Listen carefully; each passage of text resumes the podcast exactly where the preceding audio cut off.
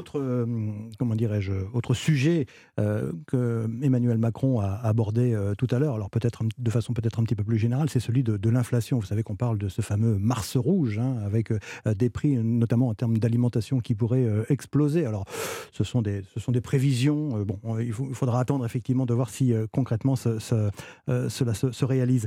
Emmanuel Macron qui rappelle que pour une bonne alimentation, il faut mettre un certain prix et en même temps, toujours le, en même temps, il demande à la grande distribution euh, d'agir pour euh, maintenir les marges des, des, producteurs. Là aussi, ça peut, ça peut passer comme discours. Là, c'est le, c'est l'image du président proche des préoccupations des gens par rapport à ce problème fondamental de, l'inflation bah Bien sûr que ça peut être entendu. Alors le gouvernement n'a pas rien fait. Hein. On a quand même eu deux lois égales qui avaient pour but justement de juguler ça. Mais il faut voir que lorsque les distributeurs vendent de l'alimentation, ils font en règle générale pas de profit. C'est-à-dire que ce sont des ventes à perte souvent ou des ventes tout juste euh, rentables parce qu'en fait ce sont des produits d'appel. Vous faites des bénéfices sur la brosse à dents électrique ou euh, l'électroménager et pour que vous achetiez une brosse à dents électrique, eh bien, vous mettez les pattes euh, au prix pile poil où vous les avez achetés aux producteurs en écrasant les ah, prix. C'est pas ce que disent les producteurs agricoles. Ils disent qu'au contraire, la, grande distribution devrait réduire ses marges. Mais bien sûr, mais si vous voulez, le problème, le problème n'est pas celui des producteurs ni la grande. Enfin, c'est le problème, c'est un problème global du système. On a un système de grande distribution qui conduit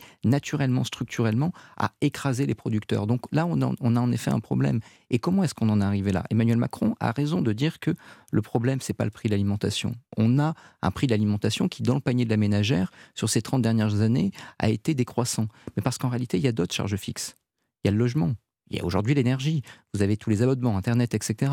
Donc en réalité, le problème n'est pas tant le problème justement de l'inflation sur les produits alimentaires, qui a des raisons, qui a des, a des raisons conjoncturelles, mais également la part structurelles. Budget que les ménages Exactement. consacrent à l'alimentation. Peuvent ou pas, et peuvent. Et c'est-à-dire que l'un des problèmes majeurs, notamment si on voulait agir sur le panier des ménages, bah, c'est la question notamment du prix du logement. Et là, ça implique une politique publique beaucoup plus large. Donc, entre guillemets, il y a un problème grande distribution, mais il y a un problème beaucoup plus large du pouvoir d'achat qui implique d'activer d'autres manettes. William T. Je pense que c'est le sujet essentiel. Le sujet essentiel, c'est que, premier point, c'est que la France est un pays pauvre. C'est-à-dire qu'en fait, lorsque vous preniez le PIB par habitant de la France dans les années 80, on avait, exactement le même PIB par habitant que l'Allemagne et les États-Unis. Aujourd'hui, les Américains gagnent deux fois plus que nous par tête d'habitant, actuellement, en tête d'habitant. Donc forcément, le pouvoir d'achat est inférieur à celui d'un Américain moyen. Le deuxième point, c'est qu'est-ce que veut faire de la question agricole?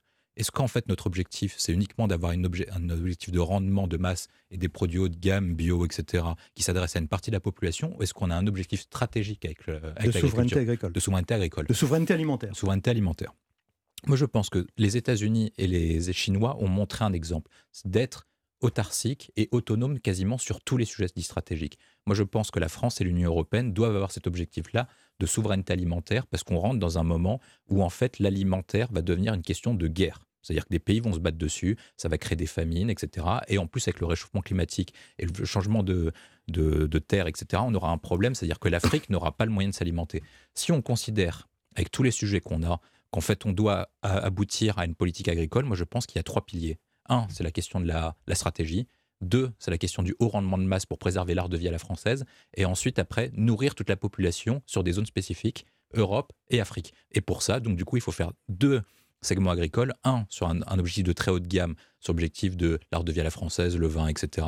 Et ensuite, après, permettre aux agriculteurs de, permettre une production de masse qui n'est pas permis actuellement avec la PAC. On a plutôt lutté contre la surproduction plutôt que d'encourager la production de masse.